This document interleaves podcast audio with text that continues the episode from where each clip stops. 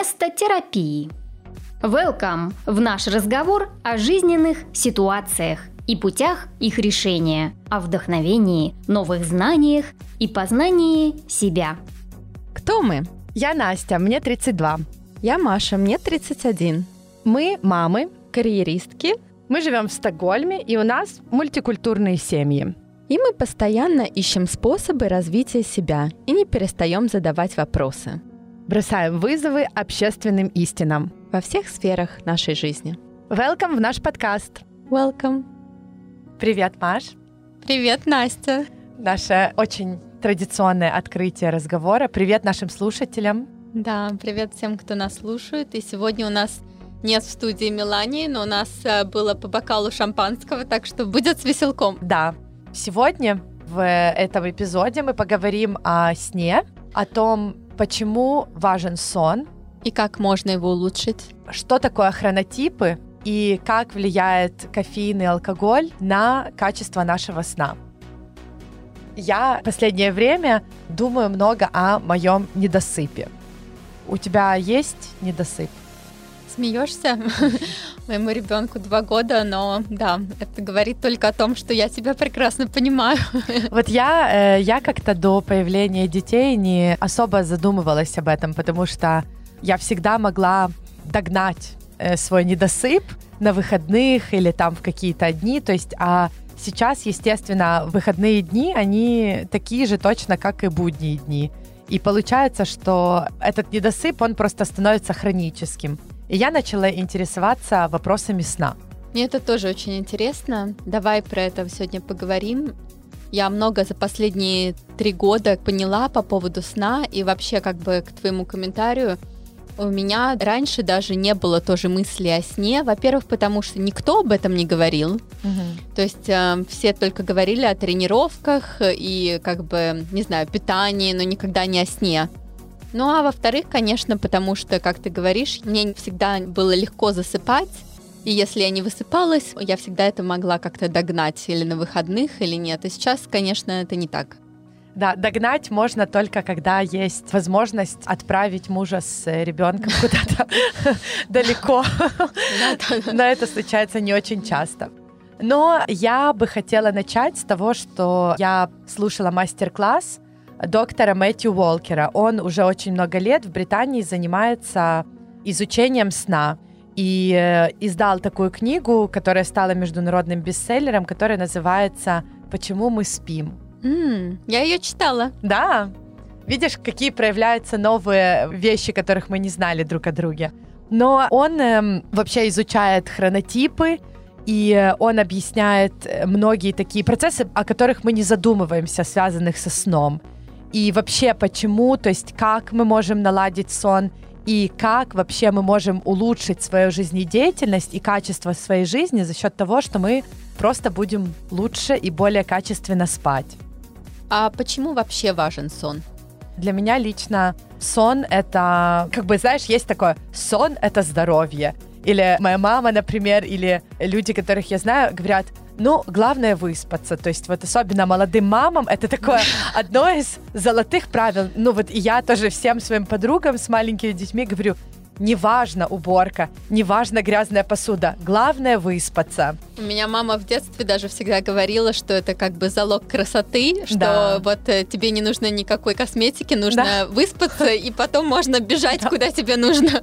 Да, и мне кажется, что поэтому, то есть это не миф, то есть все понимают, что сон это важно, но в то же время никто не понимает, почему это важно и как сделать так, чтобы этот сон был лучшим. Да. А почему это важно? Потому что это важно для нервной системы, это важно для твоего физического состояния, это важно для твоего иммунитета, это важно для твоей памяти. Угу. На самом деле, как бы список, он бесконечный. И меня так удивляет, что до сих пор сон это не приоритет для многих, и только сейчас, мне кажется, начинается тренд, когда популярно становится спать, и даже работодатели прогрессивные, uh-huh. они начинают как-то пытаться поддерживать возможность флексибельного рабочего дня. Да, вот, например, сразу поддержав твою вот эту реплику про то, что Google и Ben Jerry's, такие большие, да, компании, они установили у себя в офисах такие коконы, в которых можно э, сделать остановку на сон, да, небольшой такой нэп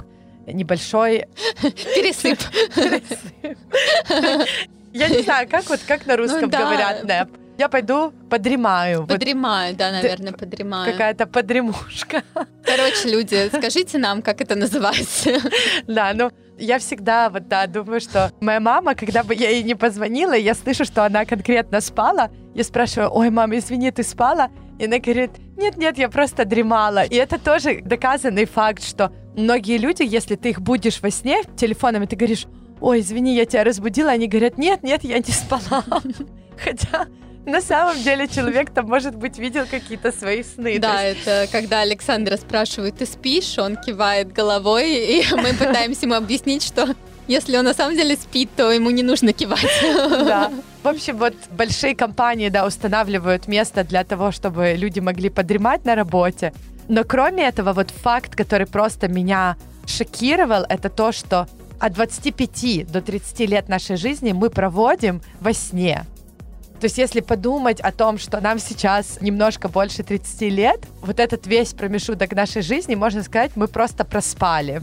Но еще вот ты знаешь, я вот тут хочу немножко философскую отклонение взять. Мне кажется, хотя как бы Сейчас уже есть какая-то определенная дата тоже в этом направлении, и ученые знают, что процессы, которые происходят, вот это освоение информации во сне, они очень важные, но мы до сих пор не знаем полностью, как именно на нас это влияет и что именно происходит в мозгу подробно. Для меня это как параллельная жизнь. Да. И мне не страшно, когда я слышу 20-30 лет. У меня больше возникает мысль, если мы так много тратим на это времени, и если мы знаем, как это важно, uh-huh. тогда нам нужно оптимизировать это по максимуму, uh-huh. потому что мы знаем точно, что мы без этого не можем. Да.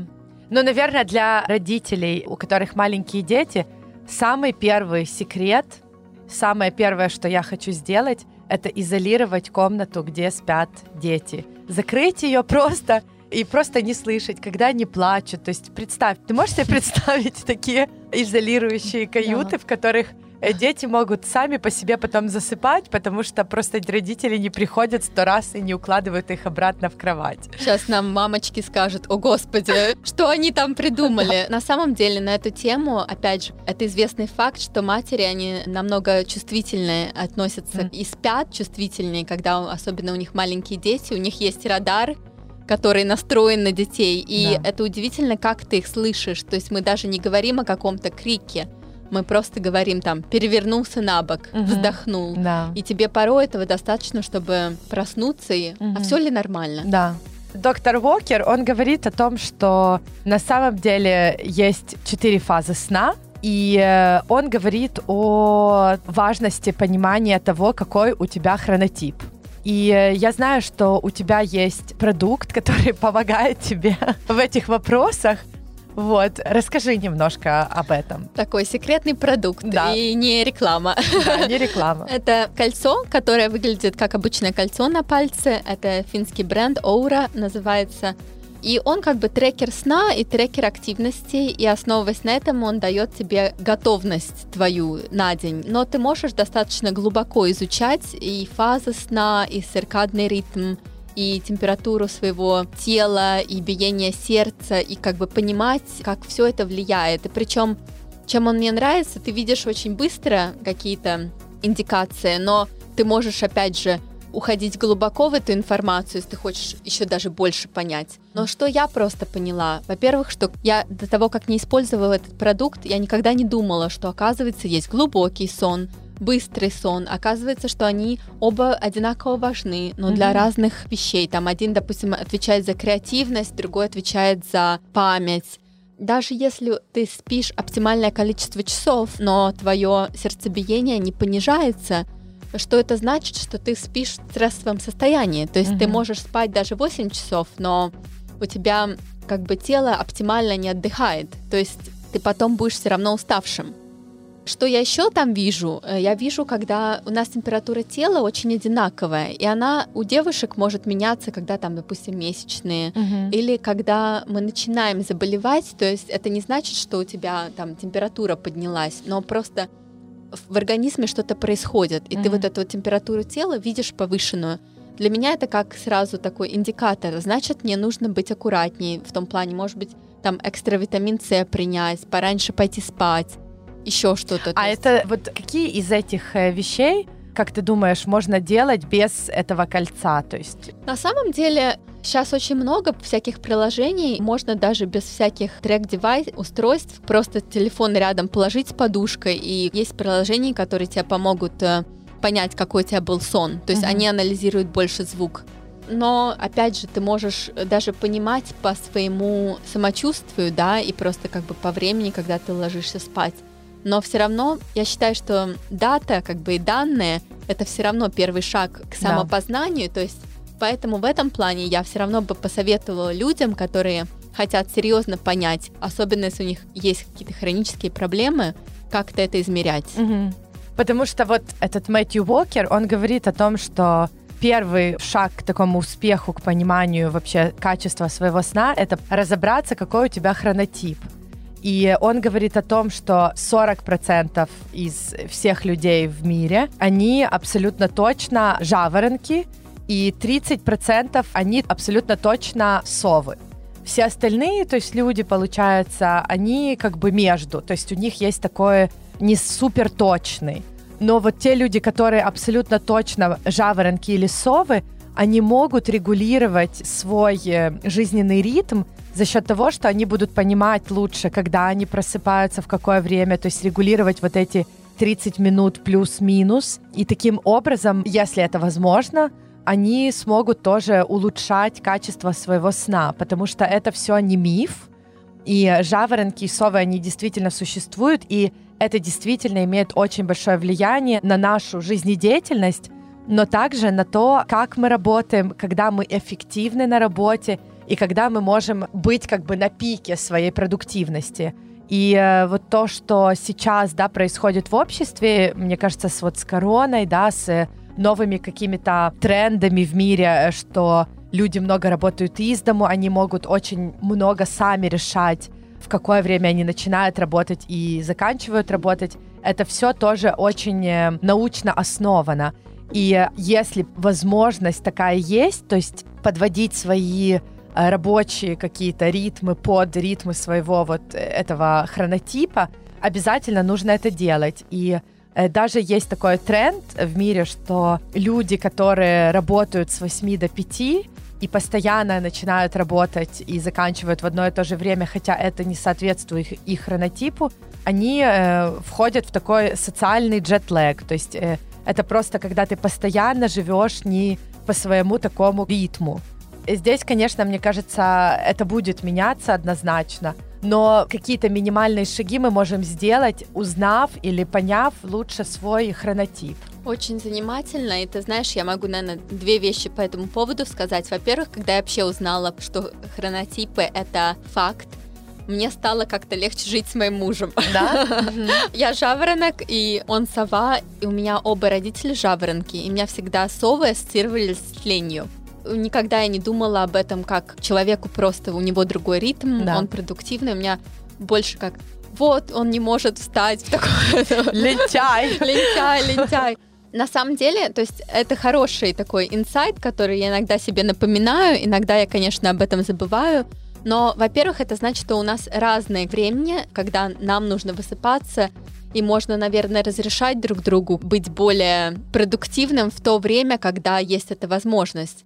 Но еще, основываясь на этом, просто как построить даже свою семью, да, как, угу. как построить, потому что... Рутины, как? Да, вот эти рутины, потому что мы не примеры подражания в этом плане, как бы мы до сих пор пытаемся понять, как сделать лучше так, чтобы я высыпалась, потому что поскольку у меня есть кольцо, я теперь, когда я пару дней не высыпаюсь, я использую его как факт, аргумент, э, аргумент и прихожу такая, Маркус, посмотри, ну вот я три дня меньше шести часов спала.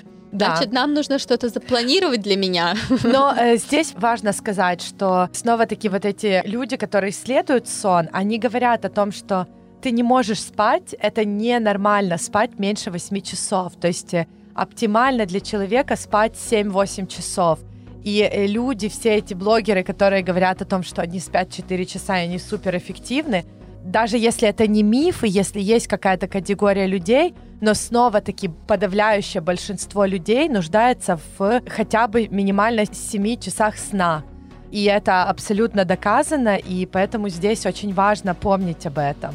Да, и мне на самом деле как бы еще, когда я стала смотреть на свои данные, я очень часто смотрела если мне сложно было заснуть, почему, да, mm-hmm. и там сказано, что часто, допустим, сложно заснуть, это может быть связано, или ты выпил перед сном, да. или ты позанимался спортом да. перед сном, и у тебя тело не успокоилось, или ты плотно поел, и как бы даже какие-то такие минимальные инсайты, да, они помогают мне, чтобы лишний раз подумать, а хочу я еще один бокал вина, стоит ли мне на самом деле сейчас идти спать или посмотреть фильм, да. который как бы опять же меня будет вот этим голубым своим цветом будить, грубо угу. говоря. Угу. И не могу сказать, что это революция, но это точно эволюция понимания себя и понимания, как важно для меня это. Угу. Ну вот я э, хотела бы вернуться, мне кажется, вот э, отдельный аспект о том, что делать, чтобы спать более качественно. Но вот этот элемент кофеин и алкоголь, два важных элемента, о которых говорит снова-таки этот исследователь, что на самом деле кофеин это не зло, это не плохо, это не недопустимо. Все зависит от того, в каком количестве ты его употребляешь и в какое время суток. И здесь э, тоже для меня это было таким, вроде бы ты как бы знала это, да, но снова-таки какое-то такое открытие, это то, что лучше всего употреблять какое-то там одну-две чашки, три максимум, но стараться до двух часов дня это делать. И даже если люди говорят, что на меня кофеин не действует, и я могу выпить перед сном и все равно хорошо заснуть, то вот эти вот фонограммы, да, которые делают на основе сна, они показывают, что люди все равно, которые пьют алкоголь или э, употребляют кофеин перед сном, это влияет на вот этот глубокий, на фазы сна, именно на то, насколько глубоко человек может войти в сон. Поэтому нужно учитывать этот факт, что нужно, можно пить кофе, и есть очень много аргументов, почему кофе это не плохо, это даже хорошо, но в таких разумных количествах и в правильное время но и точно тоже про алкоголь, что говорят, вот ты выпьешь бокал перед сном и лучше спишь. Тоже это снова таки миф, потому что ты не можешь уйти в этот глубокий сон, так же, как и вот после кофеина. И рекомендации, которые он дает, которые, например, для меня были таким классным э, экспериментом, это на протяжении недели просто попытаться посмотреть, э, что мы употребляем в плане вот кофеина, да, в какое время и как это влияет на то, как мы там сегодня поспали, например. Mm. И так делать неделю. И тоже он говорит о том, что очень многие продукты содержат кофеин, даже если мы не можем этого себе представить. Да, То есть шоколад, это какие-то... Да, шоколад. Чаи различные. Вот, правильно, да. Потом батончики какие-то, mm. энергетические напитки. То есть это все... всякие. Да, то есть посмотреть тоже, вот когда что-то такое мы употребляем, посмотреть. Даже вот он говорит, что в йогуртах и в некоторых видах мороженого тоже есть кофеин. Mm. Для меня тоже было каким-то новым таким открытием. Это удивительно. А вот про алкоголь мне было тоже интересно в плане того, что я не совсем помню, как он э, рассуждает на эту тему, но что мне очень запомнилось, это тот факт, что он говорил, они смотрели, как влияет да, алкоголь на память. И даже когда, то есть алкоголь был выпит пару дней до, допустим, твоего экзамена, он все равно влиял на усвоение информации. Да. Для меня это было просто удивительным чем-то. Понятное дело, что я не вижу это как зло и не да. вижу как что-то невозможное, но он сказал, если выпивать, лучше в первой половине да, дня. Да, да. Что на самом деле немножко смешно, но как бы имеет смысл, да, если думать об этом мы используем алкоголь как социальное средство, mm-hmm. да? И очень часто это легко взять стакан воды или налить в красивый бокал, и как бы можно также наслаждаться. Мне кажется, стоит просто лишний раз задумываться, а ты пьешь для чего? Да. Да. И если ты знаешь на это ответ, то проблем никаких. И mm-hmm. даже если ты знаешь, что это вредно, опять же, проблем это твой выбор, да? Да. Но все равно, мне кажется, понимание этого помогает mm-hmm. управлять своей жизнью. Да. И я могу только здесь добавить то, что все, что нам доставляет какую-то радость или там какой-то отдых, да, конечно же, не нужно этого исключать, но всегда важно понимать, да, чем мы жертвуем или какая цена того, чтобы выпить немножко больше, и как это вот на именно не только на сегодняшний сон повлияет, а в принципе повлияет на еще несколько дней после этого. Мне кажется, что тема сна еще у нас не исчерпана, и мы к ней обязательно вернемся в следующем нашем эпизоде. И на этой ноте мы хотим сказать спокойной ночи. До новых встреч. thank you